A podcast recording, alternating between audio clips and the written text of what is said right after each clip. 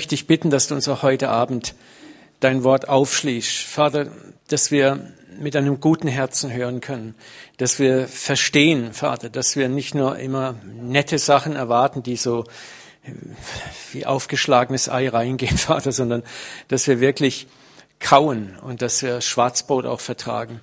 Und ich danke dir für die Brillanz deines Wortes, für die Brillanz deines Erlösungsplanes. Und ich bete, dass wir heute Abend feste Fundamente noch tiefer reinrammen den Boden und bauen. Amen. Das Thema ist immer noch ganz erlöst oder halb erlöst. Wir haben letzten Sonntag damit angefangen. Und die Frage ist darunter, wie erlöst sind wir wirklich? Ich möchte äh, ein kurzes Recap machen, nochmal die äh, Problematik zusammenfassen. Worum geht es uns in diesem Thema? Und ich möchte euch gleichzeitig ermutigen, wenn ihr letzten Sonntag nicht da wart und ihr eine Möglichkeit habt, hört euch die CD vom letzten Sonntag an oder ladet euch die MP3 auf unserer Homepage runter. Dann werdet ihr richtig gesegnet sein, weil wir können nicht alles nochmal nachkauen.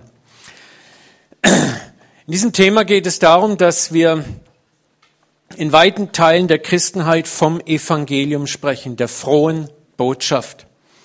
Davon, dass man Jesus annehmen soll und darf, um erlöst zu sein. Davon, dass der Glaube an ihn rettet. Wir singen Lieder darüber, wir haben Hymnen darüber und wir singen so ganz tolle Lieder. Ich habe mir vorhin gleich nochmal einen Liedtext aufgeschrieben, den wir gesungen haben. Und ich frage mich manchmal, glauben wir denn das, was wir singen? Glauben wir wirklich, was wir singen? Oder singen wir es einfach nur, weil es sich gut reimt? Oder weil wir gerade so in so einer Atmosphäre sind? Aber manchmal singen wir so brillante Texte von einer so brillanten Wahrheit. Und wenn du dann Leute fragst, glaubst du das eigentlich? Ja, Moment, ganz so ist es nicht. Und genauso ist es mit unserem Evangelium. Wenn man genau hinschaut, ganz genau hinschaut, ist Erlösung am Ende in einem hohen Maß meine Sache.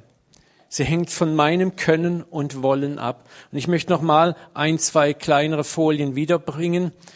Die hatten wir letzten Sonntag schon. Wir kennen alle das. Da ist diese Proklamation, du bist erlöst. Halleluja. Und dann kommt Punkt, Punkt, Punkt. Und dann kommt das Kleingedruckte wenn. Wenn du überwindest. Wenn du dranbleibst im Glauben. Wenn du nicht gegen den Heiligen Geist sündigst. Du bist erlöst, wenn du treu bleibst bis zum Ende. Du bist erlöst, wenn, falls er nicht vorkommt, der Antichrist, du nicht sein Mahlzeichen an deine Stirn nimmst. Du bist erlöst, wenn du im CZK bleibst. Also das war jetzt ein Spaß, wenn du, aber es gibt ja so, wenn du in der Gemeinde bleibst. Ne? Und ich habe es neulich schon gesagt, ihr alle habt garantiert den einen oder anderen Satz, den ihr hier locker noch dazu schreiben könntet.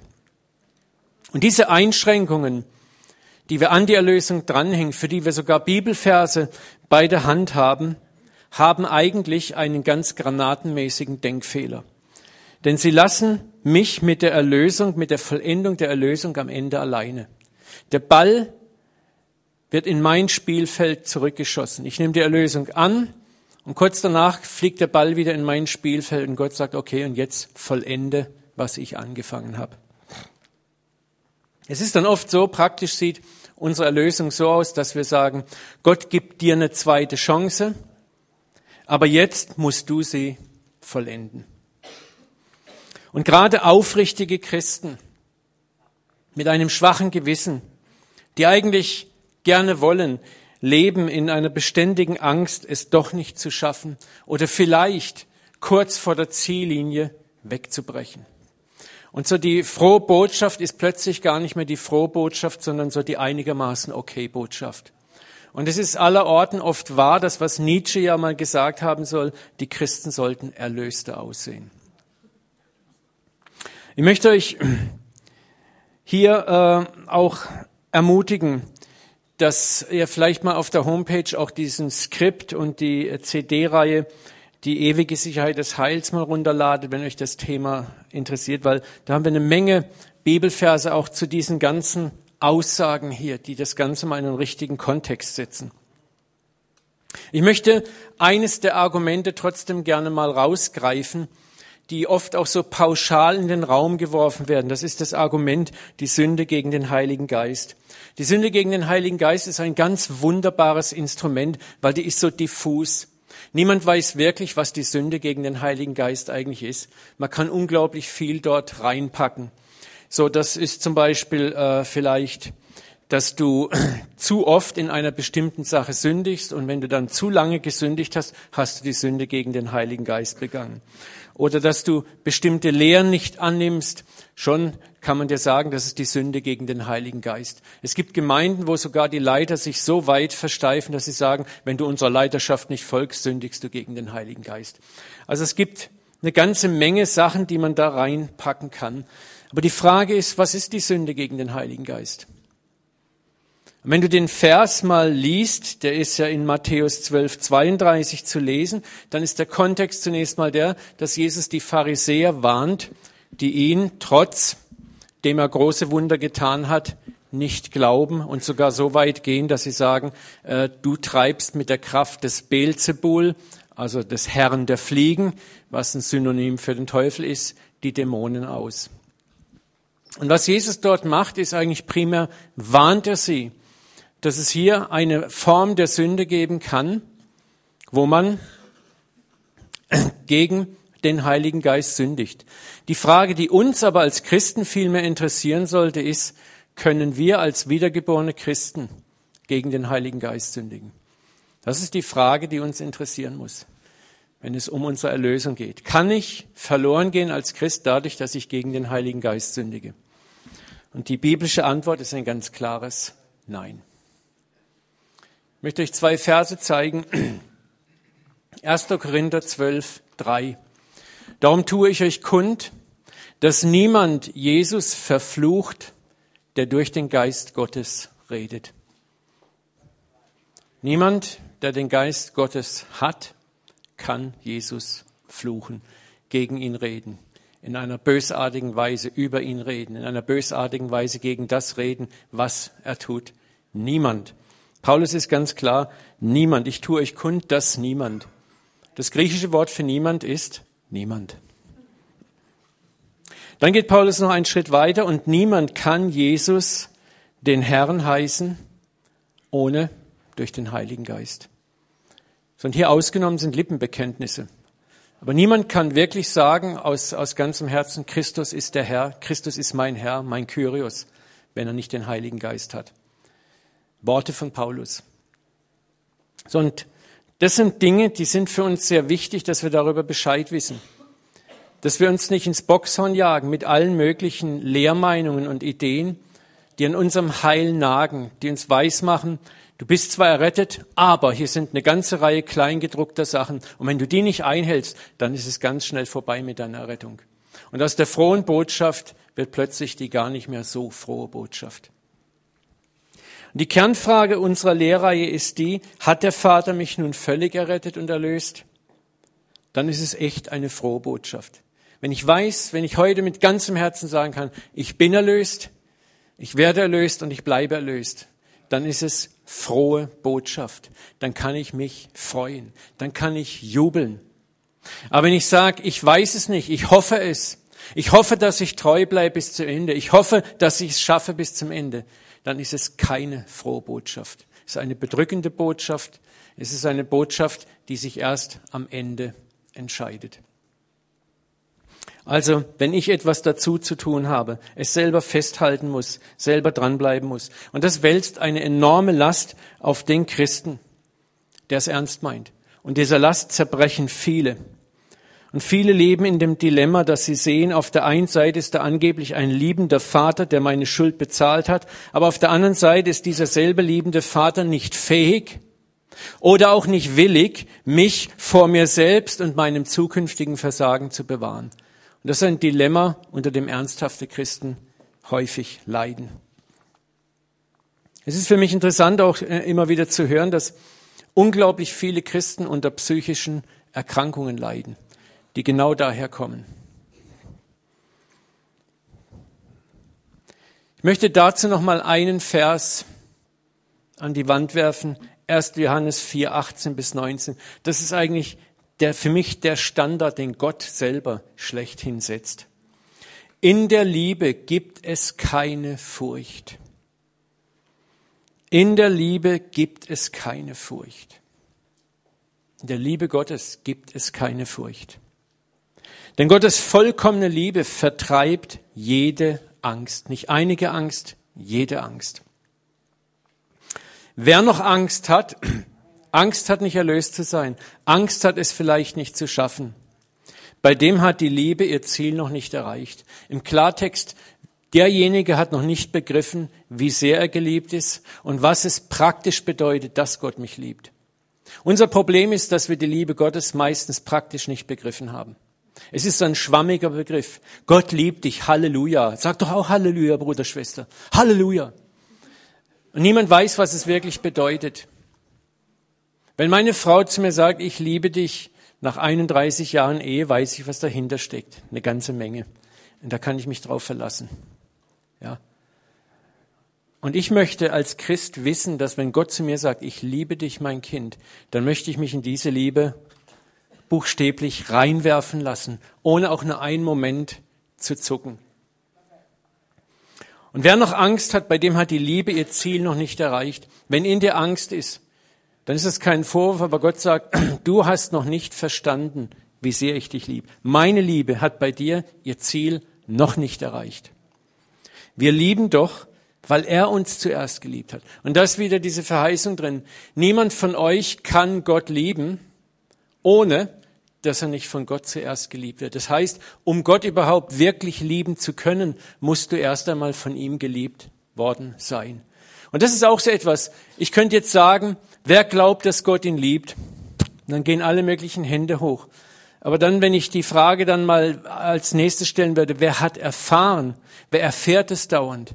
Und dann würde ich mal gar nicht mal die Hände hochheben lassen wollen, sondern ich würde dich ehrlich fragen, weißt du es wirklich? Und da werden wahrscheinlich manche Hände gar nicht so schnell oben, weil ganz viel Vorbehalte in uns manchmal so wabern. Über die reden wir gar nicht gerne mit anderen. Aber was Gott möchte, primär möchte, ist, dass du eine Erfahrung zuallererst bekommst von seiner Liebe. Und ich rede hier nicht von einer theologischen Erfahrung. Nicht mein Blabla-Predigt wird dir da nicht weiterhelfen. Das ist ein Anstoß. Aber dass du erwartest, dass Gott dir eine Offenbarung seiner Liebe gibt, das ist das, wofür du lebst.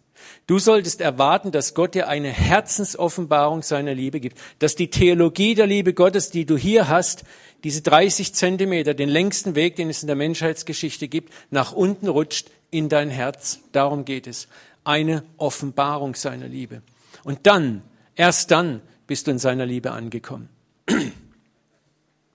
Aber welchen Sinn hätte dieser Vers und viele andere Verse auch, wenn wir immer noch in der Gefahr stehen, aufgrund unseres eigenen Verschuldens, aufgrund unserer eigenen Schwäche aus der Erlösung zu fallen.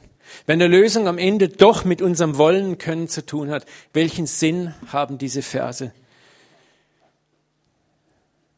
Sie sind für mich ein purer Zynismus. Manchmal habe ich das Gefühl, wir Christen lesen diesen Vers, der hier so steht, andersrum. Nämlich so. Auch in der Liebe gibt es Furcht. Denn Gottes vollkommene Liebe vertreibt nicht jede Angst. Wer noch Angst hat, rechnet mit Strafe und versucht so das Ziel zu erreichen. Wir lieben doch, damit er uns liebt.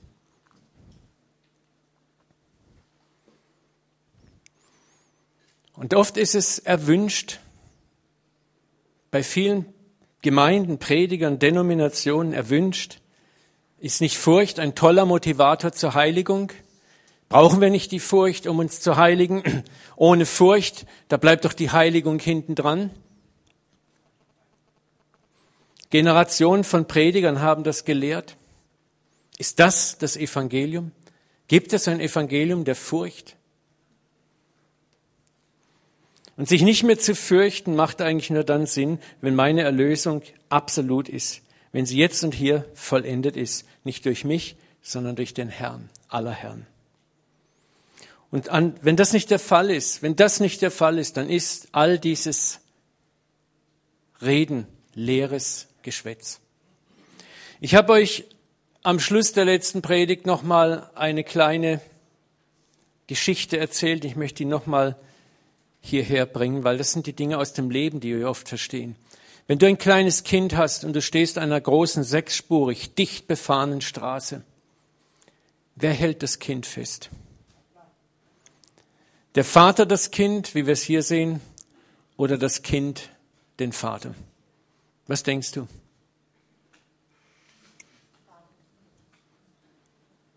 Du wirst nicht sagen, pass auf, mein Kleines, jetzt halt mich gut fest.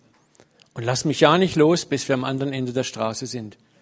Weil wenn du mich loslässt, wirst du überfahren werden und ich kann nichts machen. Das ist eine reale Beschreibung. Und ich würde sagen, weißt du, du hast einen freien Willen und bist jetzt alt genug, diesen freien Willen auch äh, zu benutzen. Also ich sage das nochmal, ich habe das schon ein paar Mal gesagt, halt mich fest und seh ja zu, dass du mit mir Schritt hältst. Ne? Und dann gehen wir los. Und plötzlich sieht das Kind dort einen Ball liegen oder vielleicht ein Auto. Und es ist überwältigt von dem, was es sieht. Und Kinder lassen sich schnell ablenken. Und was machen sie? Sie lassen die Hand los, rennen hin und werden platt gefahren. Und dann steht der Vater vor dem Kind und sagt, siehst du, ich hab dir's doch gesagt. Und du hast nicht gehört. Ich hab dich gewarnt. Es ist deine Schuld, nicht meine.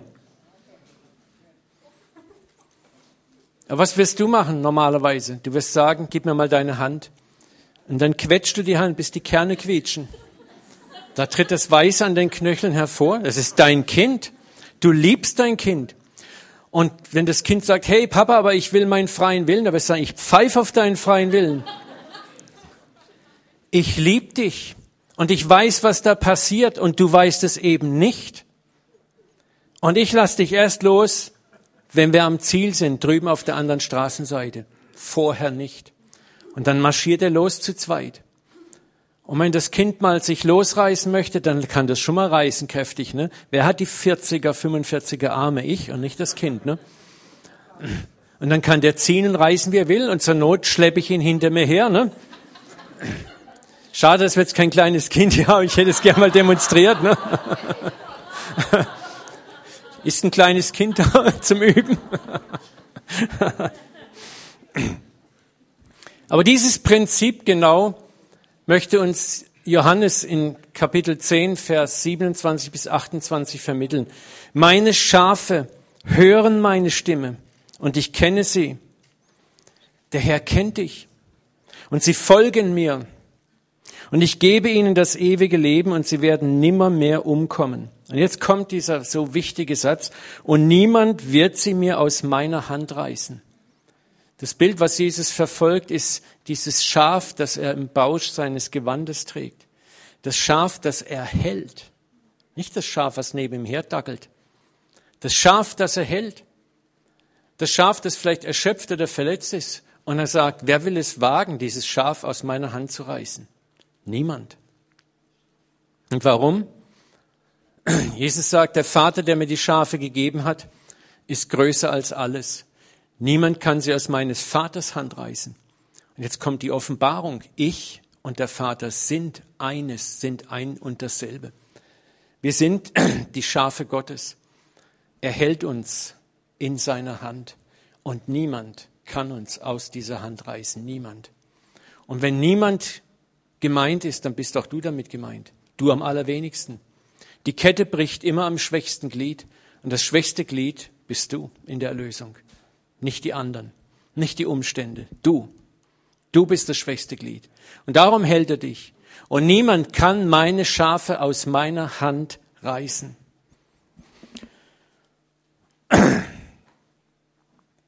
Und Jesus sagt es klipp und klar. Lesen wir einen anderen Versteil dazu. Römerbrief. Kapitel 8, Vers 35. Wer will uns scheiden von der Liebe Gottes? Wer? Trübsal oder Angst? Bist du schon mal, gerade vorhin haben wir dieses bewegte Zeugnis gehört von der jungen Dame, wo sie gesagt hat, ich fand die Ehrlichkeit so toll, ich habe an Gott gezweifelt, ich habe an meinem Glauben gezweifelt. Ha? Wer war denn schon mal in Situationen, wo er am Glauben gezweifelt hat, an Gott gezweifelt hat? Ja, heb mal die Hand hoch die Ehrlichen. Eigentlich fast alle. Ne? Und wer hat dich da gehalten? Es ist das, was Jesus sagt zu Petrus. Ich, Petrus, habe für dich gebetet, dass dein Glaube nicht aufhört. Wer will uns scheiden von der Liebe Gottes? Trübsal, Angst, Verfolgung oder Hunger, Blöße oder Gefahr oder Schwert? Das sind alles externe Katastrophen, die von außen auf unser Leben einstürmen können. Was wäre denn, wenn heute eine Verfolgung ausbricht? Es ist bei hoher Gefängnisstrafe verboten, ins CZK zu kommen. Wie viele wären dann hier? Ja. Oder du kriegst eine Pistole auf die Brust gesetzt, sage Jesus ab oder du wirst erschossen. Niemand weiß von uns, wie er reagiert. Es gibt ein paar, die sagen, ja, ich würde natürlich äh, mich erschießen lassen. Das ist okay, wenn du das meinst. Ich persönlich möchte für mich nicht in Anspruch nehmen, heute zu wissen, was ich dann entscheide. Aber ich weiß eins, da ist einer, der mich hält. Das ist für mich viel wichtiger. Deswegen mache ich mir keine Sorgen, wie ich da reagiere. Ich weiß, dass mich nicht einmal das scheiden kann. Und das hat nichts damit zu tun, ob ich Nein oder Ja sage, sondern egal, ob ich Ja oder Nein oder Nein oder Ja sage oder Jein sage, ich weiß, dass ich gehalten bin. So oder so. In all dem überwinden wir, nicht wir, wir überwinden weit durch den, der uns geliebt hat. Wir überwinden, weil Christus uns geliebt hat. Ich habe für dich gebeten, dass dein Glaube nicht aufhört. Und was hat Petrus gemacht? Er hat ihn dreimal verraten. Er war kein Held. Aber Jesus sagt, ich aber habe gebetet, dass dein Glaube nicht aufhört. Es ist ein anderer, der uns hält. Meine Schafe werden nicht aus meiner Hand gerissen. Niemand kann sie aus meiner Hand reißen. Auch nicht Trübsal, Angst, Verfolgung, Hunger, Blöße, Gefahr oder das Schwert. Denn ich bin gewiss, dass weder der Tod noch das Leben, weder Engel noch Fürstentümer noch Gewalten, und damit sind diese ganzen Engelswesen gemeint, Dämonen gemeint. Sie können uns nicht aus der Hand Gottes reißen. Sie können uns plagen. Sie können uns vielleicht sogar dazu verführen, dass wir über Gott schlecht reden, dass wir sagen, ich habe die Schnauze voll von Gott. Und Jesus guckt dich trotzdem voller Liebe an und sagt, ich weiß ganz genau, wie das jetzt geht. Kein Problem.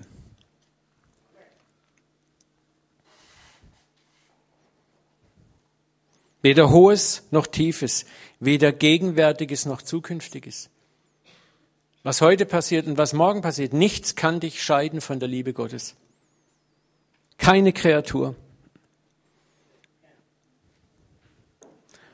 Und das heißt, wir überwinden nicht durch uns, sondern durch den, der uns geliebt hat. Gibt es eine größere Sicherheit für unseren Glauben? Eine größere Sicherheit als diese? Nichts kann uns trennen. Und das sollte eins sonnenklar sein, das schließt auch unsere eigene Entscheidung mit ein. Wir werden auch nachher gleich sehen, warum unsere eigene Entscheidung das niemals rückgängig machen kann. Die Wahrheit ist, wir können uns nicht mehr aus der Hand des Vaters reißen oder wegbewegen. Weder wir selber noch der äußere Druck. Von ihm, dem Vater, kommt die Gnade, in der Herausforderung standzuhalten. Und von ihm kommt die Gnade, uns zu erhalten, wenn wir versagen in der Herausforderung. In beiden Fällen ist es er, der handelt. Wenn du dir die Kugel in die Brust schießen lässt, voll Heldenmut, ist es sein Werk. Und wenn du voller Angst und Furcht zitternd zusammenbrichst, ist es seine Güte, die dich aufhebt, das Häuflein Elend auf den Arm und sagt, ich habe für dich gebetet, dass dein Glaube nicht aufhört. Wenn wir jetzt montags in unserem Montagsgebet immer für die verfolgten Christen, wir beten immer am Schluss für die verfolgten Christen der Welt, dann haben wir ein ganz besonderes Gebet und wir beten besonders für die, die zusammengebrochen sind, für die, die ihren Glauben abgesagt haben, die dem Druck nicht standgehalten haben, dass keine Verdammnis auf sie kommt, zu ihrer Qual, in der sie sowieso leben, nicht noch die Qual kommt, jetzt bin ich abgefallen. Dieses, dieser furchtbare Druck, sondern dass sie wissen, da ist Hoffnung, da ist Erbarmen, da ist Güte, die sie trägt. Und wir sollten sehr vorsichtig sein, wenn wir hier ein Urteil fällen. Sehr vorsichtig. Niemand von uns war vielleicht in der Situation. Epheser 2,8. Denn durch die Gnade seid ihr gerettet worden aufgrund des Glaubens, des Vertrauens. Wir haben neulich schon gelernt, selbst der Glaube, wenn wir das nachher mal gucken, ist nicht etwas, was von uns kommt, sondern es ist etwas, das Gott souverän schenkt. Ihr selber, und da sagt es Paulus auch ganz klar, habt nichts dazu getan. Ihr selber habt nichts dazu getan. Weder zur Errettung noch zum Glauben. Ihr habt nichts dazu getan. Nichts. Nichts ist nichts. Es ist Gottes Geschenk. Wir tun es ja so enorm schwer, Geschenke anzunehmen. Ich jedenfalls. Und es ist nicht euer eigenes Werk. Merkst du, wie Paulus mit einer Intensität versucht, hier jedem menschlichen eigenen kleinen Leistungsdenken den Saft rauszuziehen. Denn niemand soll sich etwas auf seine guten Taten einbilden können. Und wir bilden uns so gerne doch wenigstens auf ein paar Sachen doch was ein. In Jesus Christus sind wir Gottes Meisterstück. Das ist auch eine Predigt, die ich demnächst mal halten werde. Was heißt es, dass Gott uns in Christus versetzt hat? In Christus zu sein. Das ist sowas Geniales. Wir sind in ihm. Und in ihm sind wir sein Meisterstück. Er hat uns geschaffen, dass wir gute Werke tun, gute Taten, die er für uns vorbereitet hat. Als ich am Samstag mit meiner Schokolade losmarschiert bin, habe ich immer eins, also ich bin den vorbereiteten Werken Gottes, ich bin der vorbereiteten Schokolade Gottes. Ne? Es kann gar nicht schiefgehen. Und ich habe gesagt, Herr, ich bin gespannt, was du vorbereitet hast. Und es war genial.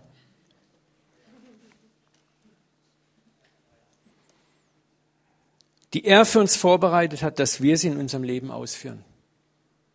Weißt du, das macht auch Evangelisation so begeisternd eigentlich.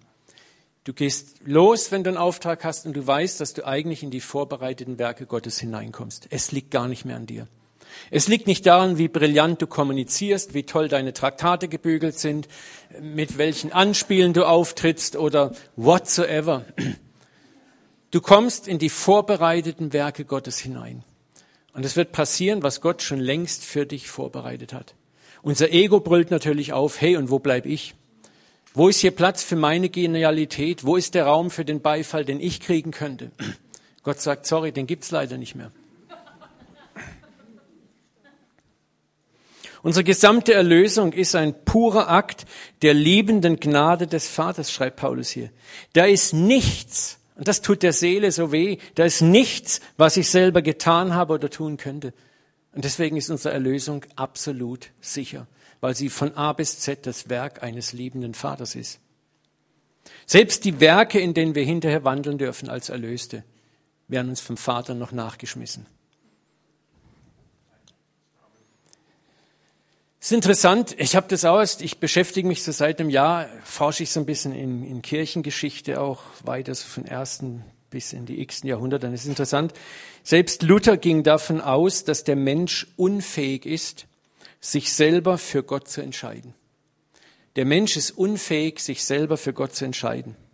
Und dass es Gottes souveräne Liebe zu seinem Geschöpf ist, die ihm den Menschen zieht.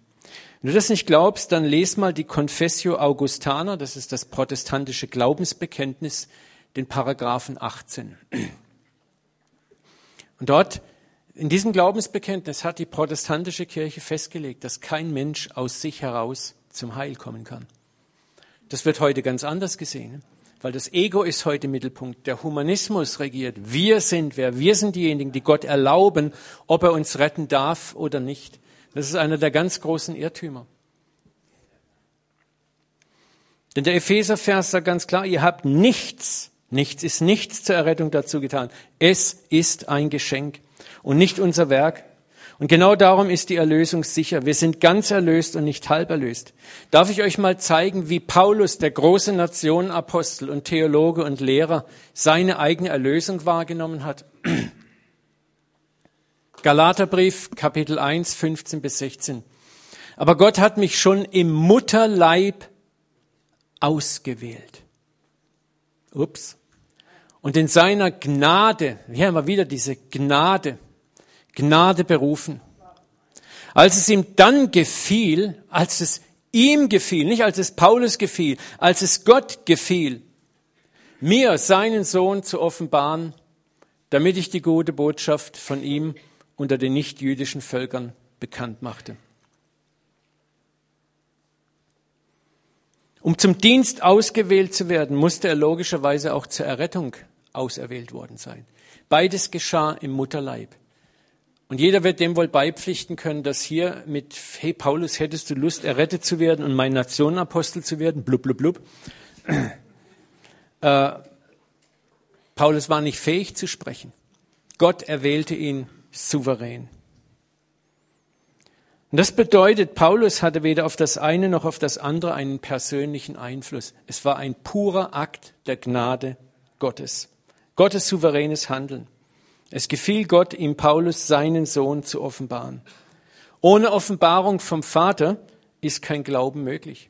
Der Vater muss sich dir offenbaren. Ohne ihn bist du nicht fähig, ihn als Gott, als Heiland und Erlöser anzuerkennen. Wir werden nachher sehen, du kannst ihn sehr wohl mit deinem religiösen Gefühl, da kannst du ganz schön viel machen. Und das ist das, was wir auch sehen. Aber echte Wiedergeburt ist von A bis Z das Werk des Vaters.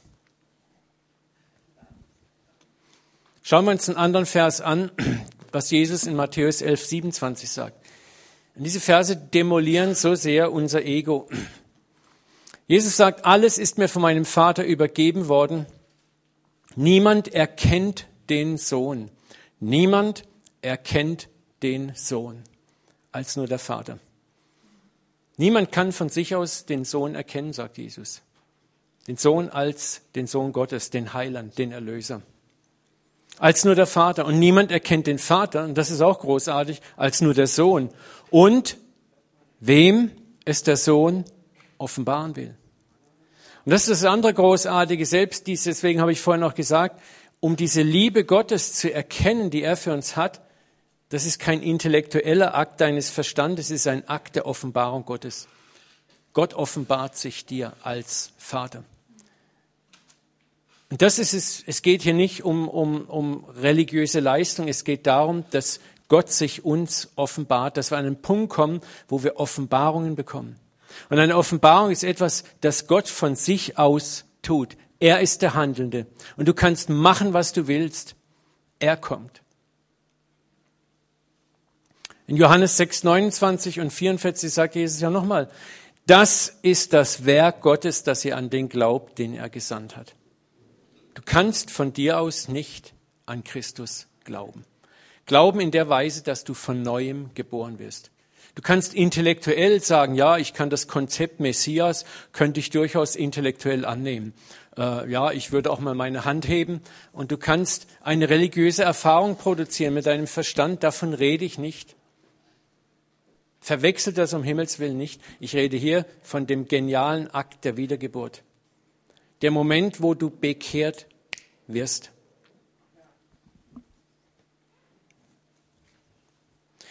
Ich habe es schon mal gesagt, meine Bekehrung hat sich in weniger als 30 Sekunden vollzogen. Und mein Verstand war nicht ein Millimeter drin involviert. Es war wie eine Lawine, wie eine Gewalt kam Gott über mich.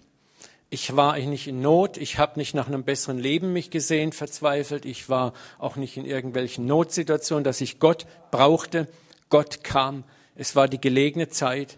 Es war die gelegene Zeit für mich. Es war die Zeit, die Gott in seiner Gnade ausersehen hat, um mir zu begegnen. In 30 Sekunden.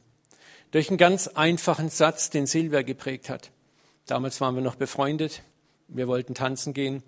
Und der Abend endete darin, dass Gott mich gefunden hat. Und ich konnte nichts dazu. Es war passiert. Gott bleibt beim Glauben können der Handelnde. In Epheser 2,5 zum Beispiel, das kannst du auch nachlesen, sagt Paulus, dass wir tot waren in unseren Sünden. Was bedeutet das? Dass wir tot in unseren Sünden sind vorher.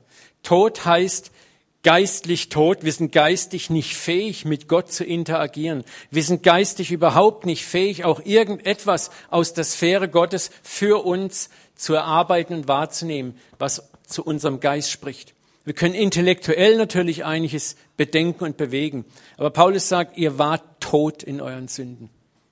Und damit ist der geistige Tod gemeint, die völlige Unfähigkeit, mit Gott zu interagieren.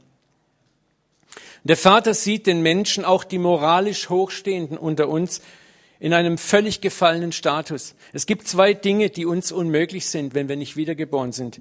Sich für Gott und Jesus wirklich zu entscheiden, das können wir nicht. Und im neuen Leben, dann nachdem wir erlöst und wiedergeboren sind, so zu leben, dass wir in der Heiligung bleiben. Auch das können wir nicht. Der das gute Werk in euch angefangen hat, haben wir neulich gelesen, der wird es auch vollenden. Das ist frohe Botschaft. Eine Zentnerlast fällt von meinem Herzen. Und ich habe jetzt vielleicht, wenn da eine Offenbarung kommt, Energie frei, mich auf das Eigentliche des Glaubens zu konzentrieren und nicht enorm viel Energie zu verbraten und zu verpulvern, meine Erlösung permanent jeden Tag aufs Neue zu sichern. Aber das ist auf der anderen Seite ein Schlag gegen unser religiöses Ego. Dieses religiöse Ego lebt in uns vom ersten Tag des Sündenfalls. Als der Mensch in Sünde fiel durch diese Tat, erwachte als allererstes der religiöse Verstand in ihm zum Leben. 1. Mose 3,7, nachdem sie von der Frucht gegessen hatten, da wurden ihre beide Augen aufgetan, sie wurden gewahr, dass sie nackt waren und sie banden Feigenblätter um und machten sich Schürzen. Was du hier siehst, ist Religion. Es ist die erste Religion der Welt, die Feigenblattkirche. War die erste Religion der Welt, die gegründet wurde, die Feigenblattkirche mit zwei Gemeindemitgliedern. Adam und Eva. Religion ist der Weg des gefallenen Menschen, der durchaus ein Verständnis für Gott und für Sünde und so weiter haben kann, aber ihm fehlt völlig die Fähigkeit zu erkennen oder neu zu werden, also versucht er es selber in die Hand zu nehmen. Religion bedeutet mit meinem Verstand glauben und mein Verstand sagt mir, jetzt müssen wir mal was tun. Die Feigenblattreligion sagte, hey, wir haben ein Problem unterhalb des Bauchnabels irgendwie sieht es komisch aus, hat, haben wir vorher gar nicht gemerkt, wir sollten was machen. Idee, wir nehmen Feigenblatt und decken das zu und gucken nett und eigentlich müsste doch dann alles okay sein. Ne? Und das war dann so in ungefähr, Gott, jetzt bin ich doch ganz okay, oder? Haben wir noch ein Problem, Gott? Können wir weitermachen wie gehabt? Religion ist der Weg des gefallenen Menschen, sich vor Gott selber gerecht zu machen. Zu sagen, ich schaffe es durch meine eigene Anstrengung. Gott, bleib mal sitzen, reg dich ab, ich krieg das schon hin. Ich streng mich an, Gott, und dann wird alles wieder gut. Religion ist vielfältig. Neben den ganzen nichtchristlichen Weltreligionen, über die ich jetzt gar nicht reden will, sollten wir uns als Christen hauptsächlich auf die christliche Religion konzentrieren. Die ist es, die uns am meisten zusetzt. Die christliche Religion setzt uns am meisten zu weil wir da oft auch einen Mitgliedsausweis für haben. Die christliche Religion ist die, die sich anmaßt, dem Heil, das Gott schenkt, selber etwas hinzuzufügen.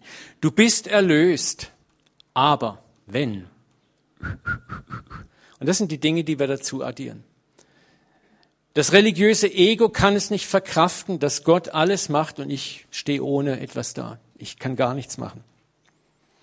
Und es ist der Geist der Religiosität, der uns auch Erlösung nicht verstehen lässt, der uns antreibt, die Erlösung in eigenen Teilen selber zu vollziehen.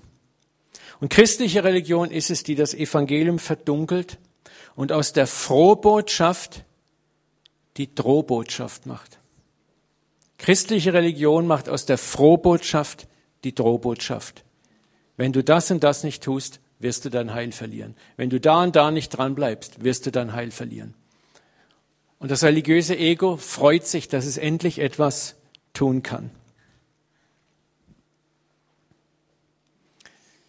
Und das wird wunderbar von Gott sichtbar gemacht im alten Bund. Gehen wir nochmal zurück kurz auf den Adam. Der gesamte alte Bund, das Gesetz, war nicht etwa, wo Gott sagt, oh, jetzt muss ich mir was einfallen lassen. Mensch, oh, was mache ich denn? Was mache ich noch? Was mache ich? ich habe die Idee, zehn Gebote. Zehn Gebote und noch ein paar andere Satzungen dazu. Und dann kriegen wir das Problem wahrscheinlich in den Griff. So schnell Meißel, Meißel, zack, zack, zack. Mose, komm mal auf den Berg. Hier sind die zehn Gebote. Da sind die ganzen Nebengebote. Und jetzt, Jungs, strengt euch an. Und dann schafft ihr es vielleicht. Das ganze Gesetz kam, wie es Paulus sagt, nebenbei rein. Das Gesetz brachte Gott ins Spiel, um dem Kosmos, den Mächtigen und Gewalten und uns Menschen selber zu zeigen, dass wir aus uns selber überhaupt nicht in der Lage sind, uns selber zu erlösen oder der Gerechtigkeit Gottes auch nur ansatzweise Genüge zu tun. Wenn wir das Alte Testament lesen, sehen wir, dass Israel volle Kanne versagte, im ganzen alten Bund versagte. Und dieses Versagen überraschte Gott in keiner Minute. Gott war in keinster Weise überrascht davon. Gott sah das im Gegenteil sogar voraus. Wer ein bisschen seine Bibel liest und mal den fünften Buch Mose gelesen hat, der prophezeit Gott ja dem Mose schon den ganzen Abfall und das ganze Schicksal Israels. Schon dort, der ersten Generation, sagt Gott dem Mose, ich Mose, weißt du, ich hast zwar jetzt alle Gesetze und so weiter und so fort, aber ich sag dir gleich eins, das Ding geht völlig in die Hose. Aber dort versteckt spricht Gott schon vom Erlöser, der kommen wird. Vom Erlöser, der kommen wird. Vom Shiloh, der kommen wird, der aufstehen wird. Gott war im alten Bund vorbereitet. Und 800 vor Christus durch seine Propheten begann er schon, den neuen Bund zu offenbaren. Und auch das, dieser neue Bund spricht davon, der im Alten Testament schon offenbart wird, spricht davon, dass Gott der Handelnde ist und nicht mehr der Mensch. Siehe, es kommt die Zeit, spricht der Herr, da will ich mit dem Hause Israel, mit dem Hause Juda einen neuen Bund machen, nicht wie der Bund gewesen ist, den ich mit ihren Vätern machte. Da ich sie bei der Hand nahm und sie aus Ägyptenland führte, einen Bund, den sie nicht gehalten haben und ich sie zwingen musste. Sondern das soll der Bund sein, den ich mit dem Hause Israel mache nach dieser Zeit. Und das ist jetzt wichtig, dieses Wort, dieses eine Wort, ich will. Nicht du sollst, ich will. Ich will. Mein Gesetz in ihr Herz schreiben und ihren Sinn schreiben. Gott sagt, ich werde jetzt der Handelnde sein. Ich werde mein Gesetz, meinen Willen in ihr Herz und in ihren Verstand hineinschreiben. Dann wird Gott in Hesekiel noch deutlicher, 36, 26. Und ich will euch ein neues Herz und einen neuen Geist in euch geben.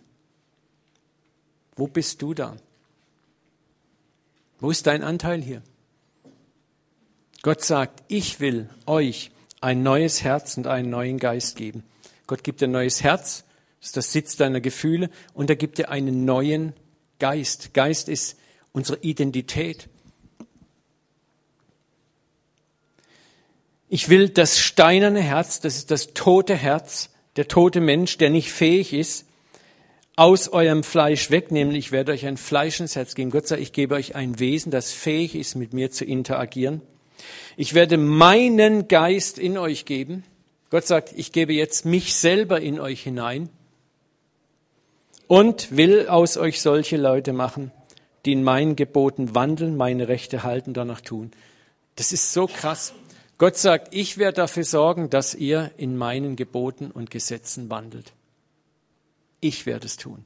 Und die Frage nochmal, die wir uns stellen müssen, wo ist dort dein Platz? Was hast du getan dazu? Was tust du heute dazu? Er tut es. Er tut es. Es ist durch und durch und durch sein Werk. Und du hast nichts damit zu tun. Und diese Verse, diese beiden Verse reden von einem Punkt, von der Neugeburt, der Wiedergeburt, die Jesus in jener Nacht in Johannes Kapitel 3 Nikodemus erklärte. Ihr müsst von neuem geboren werden, Nikodemus. Und Nikodemus, der große Schriftgelehrte Israels, verstand diese Verse nicht. Die waren einfach nicht in seinem Kopf. Und Jesus bezog sich darauf. Er sagt, du bist Israels Lehrer und weißt das nicht.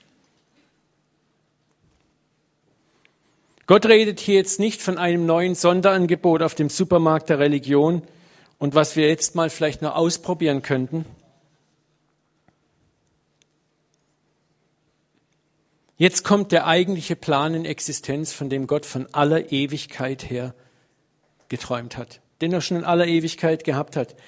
Und Gott sagt, ich, der allmächtige Gott, euer Vater, werde jetzt aus euch das machen, was ich schon immer wollte, schon immer von aller Ewigkeit her wollte.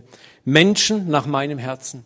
Menschen, in denen mein Geist ist und nicht mehr ein eigener Geist oder ein gefallener Geist. Menschen, deren alter Geist gelöscht wird und die nun meinen Geist empfangen durch die Neugeburt. Es gibt von nun an kein Herumspielen, kein Ausprobieren, kein Herumdoktern und keine Erlösung mehr zum halben Preis. Oder eine Erlösung auf Probe. Gott sagt, ich komme mit Kraft und souverän in dein Leben hinein, ohne Wenn und ohne Aber und völlig ohne dein Dazutun. Und das tut unserem religiösen Ego so richtig fett weh. Es heult auf und es schreit, wo ist mein Wille? Und Gott sagt, den haben wir abserviert, mein Kind, weil er dich niemals ans Ziel bringen kann. Fünfmal in diesen Versen sagt Gott, ich will, ich will, ich will, ich will. Und er sagt nicht, du sollst. Und wisst ihr, dass diese Verse eigentlich auch die Erfüllung der zehn Gebote sind. Ich habe mal vor länger in einem Buch gelesen, das ist sehr interessant, dass man vom Hebräischen her die zehn Gebote auch übersetzen kann als nicht du sollst, sondern du wirst nicht töten, du wirst nicht Ehe brechen, du wirst nicht stehlen. Und ich persönlich glaube, dass das die korrekte Übersetzung ist. Denn Gott wusste von vornherein, das geht ja eh schief. Aber wenn man das so übersetzt, dann sind diese zehn Gebote nichts weiter als ein prophetischer Akt, eine Prophetie, die Gott über Israel und über die ganze Menschheit ausgesprochen hat. Du wirst eines Tages nicht mehr stehlen. Du wirst eines Tages nicht mehr Ehe brechen. Du wirst eines Tages nicht mehr lügen. Du wirst eines Tages nicht mehr stehlen. Du wirst eines Tages nicht mehr töten. Und wann hat sich das erfüllt? Genau hier der neue Bund. Ich will mein Gesetz in ihr Herz geben. Ich will das steinerne Herz wegnehmen. Ich will solche Leute aus euch machen, die in meinen Geboten wandeln, meine Rechte halten, danach tun. Jetzt erfüllt Gott. Und es ist erfüllt in dem Moment, als Christus kam, das Opfer bezahlte und der Weg frei war für den großen Plan, den Gott von immer, von jeher hatte, den Menschen umzugestalten in das eigentliche Abbild seiner Gegenwart in den neuen Adam, den Gott schon immer im Sinn hatte, den Christus repräsentierte. Wir bleiben völlig außen vor. Und deswegen sagt Jesus völlig zu Recht in Johannes 3,6 zu Johannes, was vom Fleisch geboren wird, das ist Fleisch. Alles, was du im Fleisch versuchst, um Gott zu gefallen, wird Fleisch bleiben. Es wird nicht zum Ziel führen. Aber was vom Geist geboren ist, das ist Geist. Was Gott in dir macht, das hat Bestand. Lass dich's nicht wundern, dass ich dir gesagt habe, ihr müsst von neuem geboren werden. Freunde, Religion ist das Rumdoktern an mir selber. Gottes Werk ist, dass er sagt, wie es gesagt, siehe, ich mache alles neu. Siehe, ich mache alles neu. Jeder Versuch, unsere Erlösung selber zu sichern oder zu zeigen, dass wir es wert sind, ist genau das, was das Fleisch gebiert. Und es führt zu nichts. Und das ist das, was das Fleisch tun möchte. Du bist erlöst, wenn du überwindest. Du dran bleibst im Glauben. Du nicht gegen den Geist sündigst. Du treu bleibst bis zum Ende. Du das Mahlzeichen nicht annimmst. Du in der Gemeinde oder sonst wo bleibst und das und das und das und das machst. Die Tatsache ist, dass dies alles der Herr in dir tun wird, weil er dich liebt, weil er dich versiegelt hat mit dem Heiligen Geist. Diese Exklusion sind die Werke des religiösen Fleisches und seine Ideen. Und in Christus ist das abgetan. Er lebt jetzt selber in dir und wird sein Werk der Erlösung in dir vollenden. Egal wie oft du dabei auf die Schnauze fällst. Und ich sagte eins, damit kommen wir auch zum Ende, das ist keine billige Gnade. Das ist keine billige Gnade, wie es die Religiösen gerne bezeichnen. Denn dieses Recht auf eine so exklusive Begnadigung hat Gott teuer bezahlt. nämlich mit seinem Leben in Christus. Es ist keine billige Gnade. Wisst ihr, billige Gnade existiert nur in den Köpfen der Christen, die meinen, Gnade kann man durch eigene Leistung bezahlen. Jemand, der von billiger Gnade redet, ist einer, der nämlich sagt, ich habe mich so angestrengt und der soll so billig kriegen.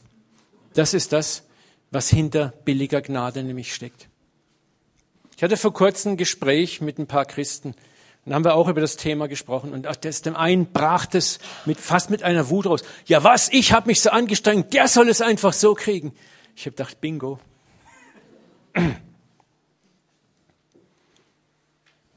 Das sind Menschen wie diese, sind jene Tagelöhner, die sich maßlos aufregen, dass der Weingutsbesitzer den Tagelöhnern der letzten Stunde denselben Lohn gibt. Wie kannst du es wagen, Gott? Wie kannst du es wagen, Gott? Es sind die älteren Brüder, die sich maßlos darüber aufregen, dass der Junge oder die jüngeren Geschwister ein Übermaß an Gnade bekommen, wo sie doch alles so versaubeutelt haben. Man hat sich selber doch so arg angestrengt.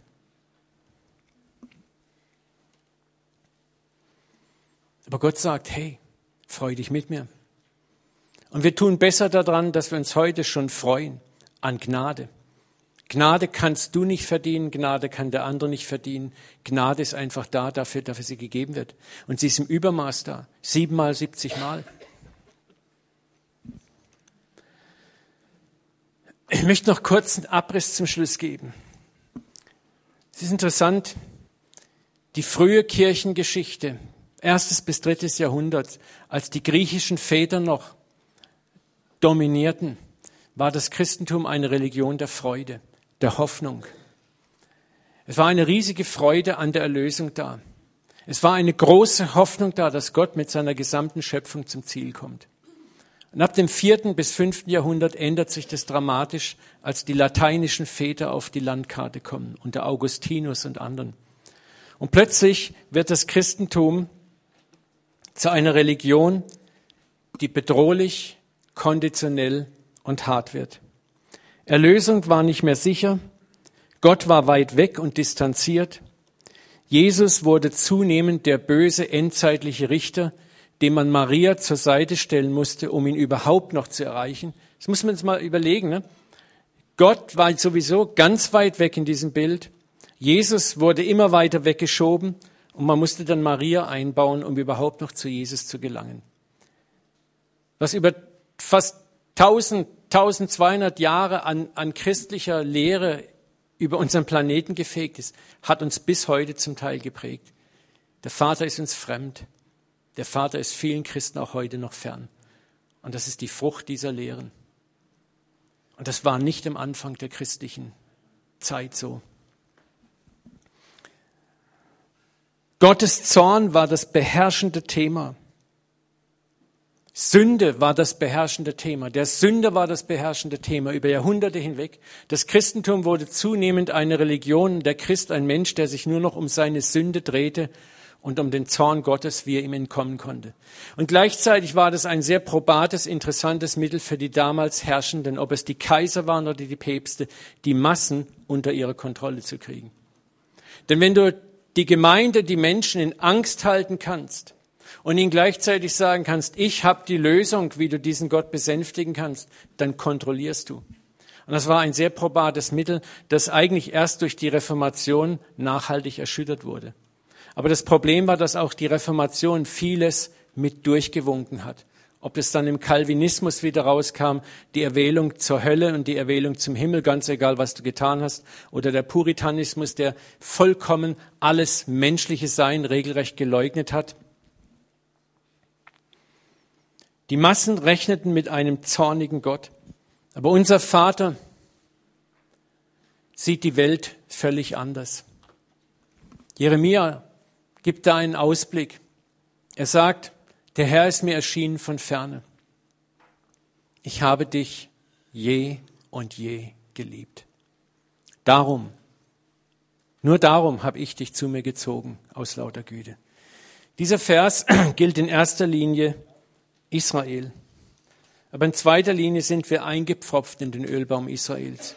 Jesus spricht davon, dass er noch andere Schafe in einem Stall hat, die er zu sich holen möchte. Dieser Vers gilt allen Menschen. Ich habe dich, Menschheit, je und je geliebt. Ich habe hier versucht, das nochmal in einer Grafik darzustellen. Unser Problem ist eins, da ist die Ewigkeit der Ewigkeiten vor uns. Wir haben keine Vorstellung, was das ist. Und das ist die Ewigkeit der Ewigkeiten nach uns. In diesen gewaltigen Ewigkeiten gab es eine kleine Erschütterung, den Sündenfall. Und für uns ist der Sündenfall das zentrale Thema geworden, dass das hier völlig verdrängt hat und das hier völlig verdrängt hat. Es ist nur noch die Sünde und der Zorn Gottes im Zentrum. Und wir, wir verschwenden so viel Energie, uns mit unserer Sünde, mit unserem Gefallensein zu beschäftigen, wie wir da rauskommen. Und wir haben kaum Zeit, uns damit zu beschäftigen, wie sieht der Vater uns eigentlich? Welchen Plan hat denn der Vater für uns? Der Vater hat schon längst gewonnen. Können wir uns vorstellen, wie viel Energie freigesetzt wird, wenn wir das ergreifen können? Wenn wir uns plötzlich wieder freuen an der frohen Botschaft? wie viel Energie frei wird für wirklich andere Dinge, wenn wir aufhören können, für unsere Erlösung kämpfen zu müssen. Es war niemals Gottes Idee, dass wir dauernd mit Angst und eingezogenen Köpfen umherlaufen sollten und dass der Glaube eine quälende Angelegenheit ist. Und das ist eine Qual für die, die ein schwaches Gewissen haben. Und das ist keine Qual für die, die in Selbstgerechtigkeit leben. Und dazwischen gibt es ein paar, die es irgendwie schaffen, auf der Spur zu bleiben. Aber wir sollten uns freuen und diese Freude sollte jedermann spüren. Eine Freude an einem liebenden Vater. Jesus sagt, ihr seid das Licht der Welt. Wir sollten erlöst aussehen. Und ich möchte abschließen noch einmal mit diesem Vers. In der Liebe gibt es keine Furcht. In der Liebe gibt es keine Furcht. Denn Gottes vollkommene Liebe vertreibt jede Angst. Wer noch Angst hat, rechnet mit Strafe. Bei dem hat die Liebe ihr Ziel noch nicht erreicht. Wir lieben doch, weil er uns zuerst geliebt hat. Lass uns beten. Vater, wir möchten dir jetzt danken für dieses Wort.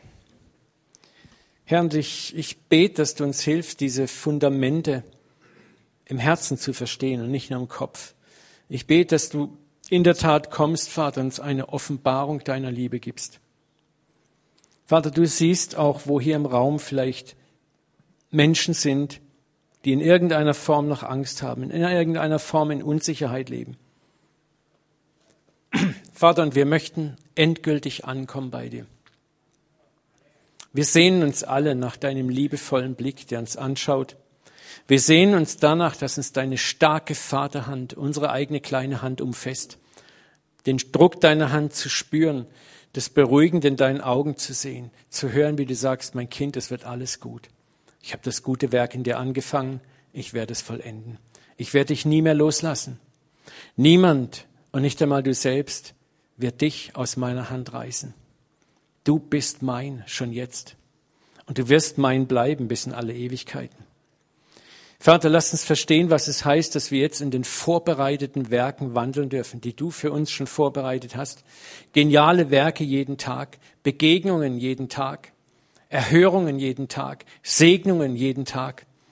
Vater, und das ist nicht unser Wollen und Laufen und Können, es ist einfach, dass wir wie ein Kind, wie ein Kind, wenn ihr nicht werdet wie die Kinder, sagt Jesus, dass wir, ich bete, dass wir wie Kinder in den Tag hineinrennen erfüllt mit Staunen, erfüllt mit Schlichtheit, erfüllt mit Einfachkeit. Dass wir uns nicht sorgen, sondern wissen, unser Papa ist mit uns. Unser Papa liebt uns. Vater, ich bete, dass wir ganz neu dass da, wo wir hinstürzen, egal wie tief wir fallen, wir wieder aufstehen und voller Zuversicht zu deinem Thron rennen. Wie es uns der Hebräerbrief sagt, dass wir mit Zuversicht zum Thron der Gnade kommen dürfen, an dem Tag, an dem uns Hilfe nötig tut. Und danke, dass wir mit Zuversicht kommen dürfen. Mit Zuversicht.